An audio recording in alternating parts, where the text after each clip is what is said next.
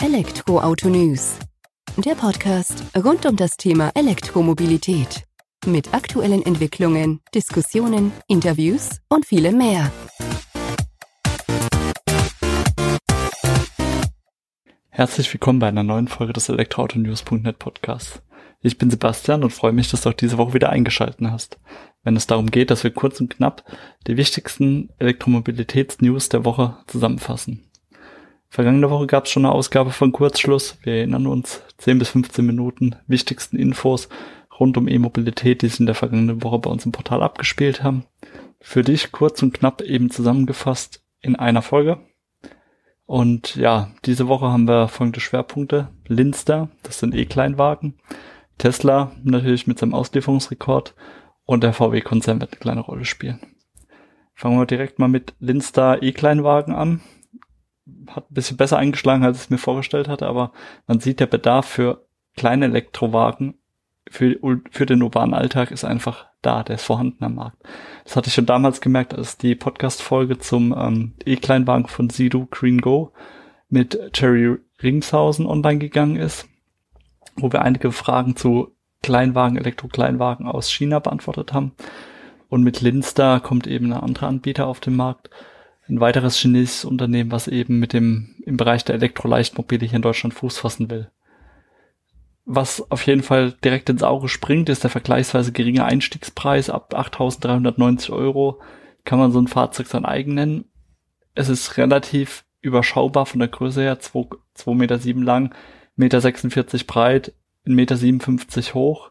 Also schön kompakt, passt in jede Parklücke rein, kannst in der Stadt gut vorwärts kommen, kriegst auch zwei, drei Kästen Wasser rein und kannst noch einigermaßen gemütlich mitfahren. Reichweite wird mit bis zu 120 Kilometer angegeben, je nach Fahrweise und zugeschalteten Verbraucher natürlich bei vollgeladenem Akku. Serienmäßig sind bei dem Fahrzeug elektrische Fensterheber, Funkzentralverriegelung, Heizung und Klimaanlage sowie eine Rückfahrkamera verbraucht. Und ähm, eins ist ja auch klar, ab 8.390 Euro wird man keine Wunder erwarten können für so ein Auto äh, sowohl hinsichtlich Verarbeitungsqualität als auch Ausstattung. Aber es macht einen ganz guten Eindruck von den Fotos, von den Videos, die ich gesehen habe von den Fahrzeugen. Ich werde auch einen Testwagen in naher Zukunft mal bekommen für unser Portal, um einfach zu testen, wie schlägt sich so ein Fahrzeug im Alltag und denke, damit hat man eigentlich was ganz Gutes gefunden, um von A nach B zu kommen. Gerade wenn man eigentlich nur man Kasten Wasser holen muss oder Erledigungsgang auf dem Rathaus oder so und sich nicht aufs Rad schwingen will, dann dürften vielleicht die Linster E-Kleinwagen auch eine Option sein. Und ich gehe davon aus, dass wir sowas immer mehr sehen werden.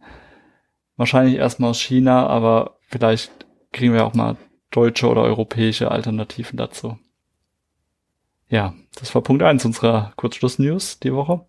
Geht's mal direkt weiter mit Tesla. Tesla hat vorm Quartalsende für Aufsehen gesorgt, weil man eben schon frühzeitig bekannt gegeben hat, Achtung zuhören, wir könnten unseren Auslieferungsrekord knacken, den sie im Dezember 2018, also im letzten Quartal 2018 aufgestellt haben. Und siehe da, trotz Zweifel und ähm, ja, dass es eng gelaufen ist, hat man doch rund 95.200 Fahrzeuge ausliefern können.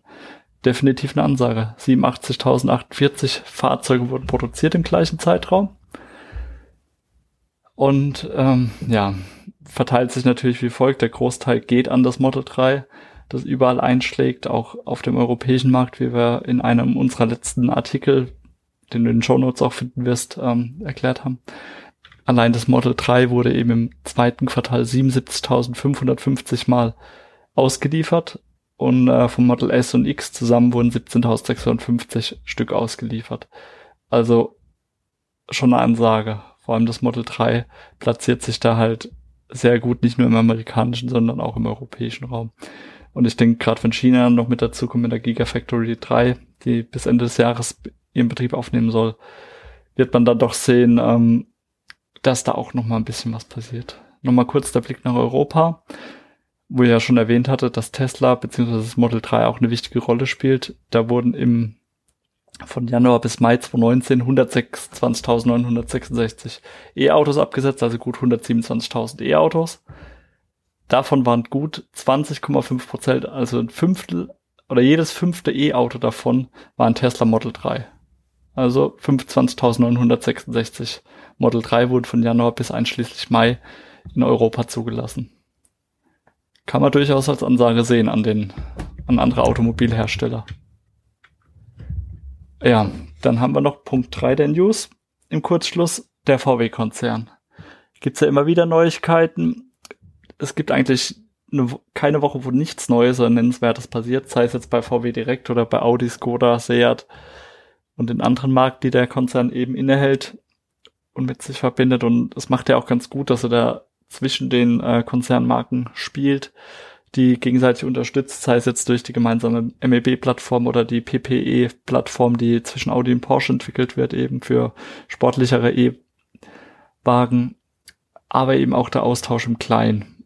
Und ja, da hat es uns gefreut, die Woche zu hören, dass der VW E-Up, der ja schon gerüchteweise kommen sollte, für 2020 nun bestätigt wurde, aber nicht durch offizielle Presseinfos, sondern auf der niederländischen und auch auf der norwegischen Webseite ist er eben aufgefunden worden und sieht halt eben dort, okay, kann ab 220 bestellt werden, beziehungsweise kommt ab 220 auf die Straße, kann aktuell vorreserviert werden.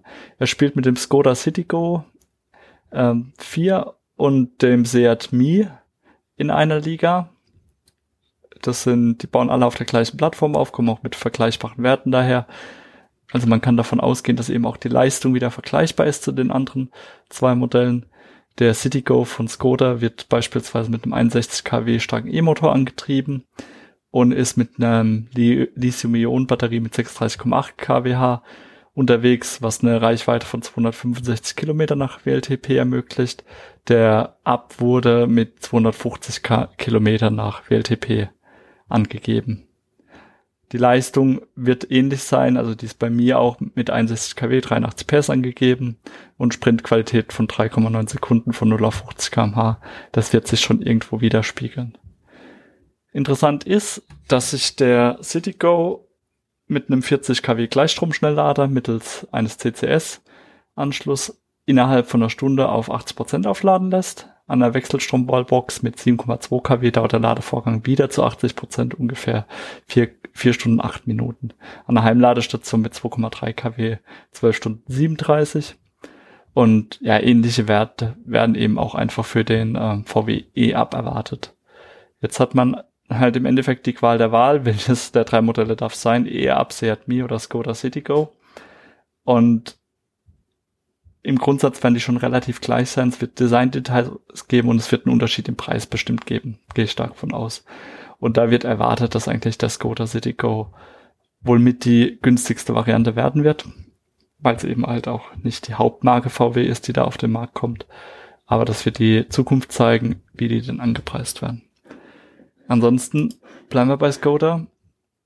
Auch dort kann ein E-Auto vorbestellt werden. Ein paar Nummern größer, der Skoda Vision 4 oder IV, je nachdem, wie man es ausspricht. Und ähm, ja, der kann auch aktuell vorbestellt werden. 520 Euro werden fällig. Der Betrag wird wieder in voller Höhe erstattet, wenn man das Auto zu einem späteren Zeitpunkt bucht oder die Vorreservierung storniert. Hat aber eben jetzt die Möglichkeit, wenn man es vorreserviert, dann eben auf der Liste zu landen und dann auch mit bei den ersten dabei zu sein, die dieses Auto wohl bekommen. Macht schon einiges her. Eine optisch aufregende Präsenz zeigt, der also vom Design her schon sehr maskulin, sage ich mal, modern, klare Linien, schnittige Form, unübersehbare 22 Zoll Räder, die da einfach auch mit sind. Und man sieht dem Ding an, okay, es bringt Leistung. Als voll elektrifiziertes viertüriges Crossover Coupé wird es durch zwei E-Motoren, einen an der Vorder-, einen an der Hinterachse angetrieben, bringt es auf eine Gesamtleistung von 225 kW, also 306 PS und sprintet von 0 auf 100 in 5,9 Sekunden. Maximal 180 kmh sind möglich. Und die Reichweite wird mit um die 500 Kilometer nach WLTP angegeben. Und innerhalb von 30 Minuten soll man über Schnellladen wieder 80 Prozent des Energiespeichers eben aufladen können. Hört sich auch interessant an und sind wir auch schon gespannt, das Fahrzeug zu sehen und hoffentlich auch mal Probe zu fahren und für unser Portal und auch für dich, dass du da einen Eindruck davon bekommst. Das war es aber noch nicht ganz mit VW. VW und Ford spielen ja auch mit ein bisschen rum miteinander, wollen im Bereich der Nutzfahrzeuge sich verbünden. Autonomes Fahren spielt eine Rolle. Und es scheint wohl so, dass nach internen Informationen oder nach Informationen von VW und Ford, die Reuters zugespielt wurden, ein sogenannter Rahmenvertrag aktuell ausgearbeitet wird, schon ziemlich fortgeschritten ist. Und in diesem Rahmenvertrag soll wohl auch geklärt sein, dass VW seine MEB-Plattform, wir erinnern uns, die Plattform für kommende Elektrofahrzeuge, die auch von Ego jetzt schon, Ego Mobile AG genutzt wird, ähm, oder künftig genutzt wird, auch durch Ford genutzt werden kann. Und da sind wir mal gespannt, wo das denn hingeht. Also man hatte ja bekannt gegeben beim VW-Konzern, dass die MEB-Plattform für E-Autos als Industriestandard etabliert werden soll und eben auch für Wettbewerber geöffnet werden soll. Aber dass man sich jetzt da direkt mit Ford, ähm, ich sag mal, direkt die Konkurrenz ins Haus holt und auf einer Plattform aufbaut, ist schon eine Ansage. Am 11. Juli bei einem Treffen soll eben über die Verlängerung an der Partnerschaft gesprochen werden und wie das vonstatten geht, was da kommt und davon gespannt sein, ob da die Sprecher mal ein bisschen mehr rauslassen. Haben sie aktuell noch nicht zugelassen.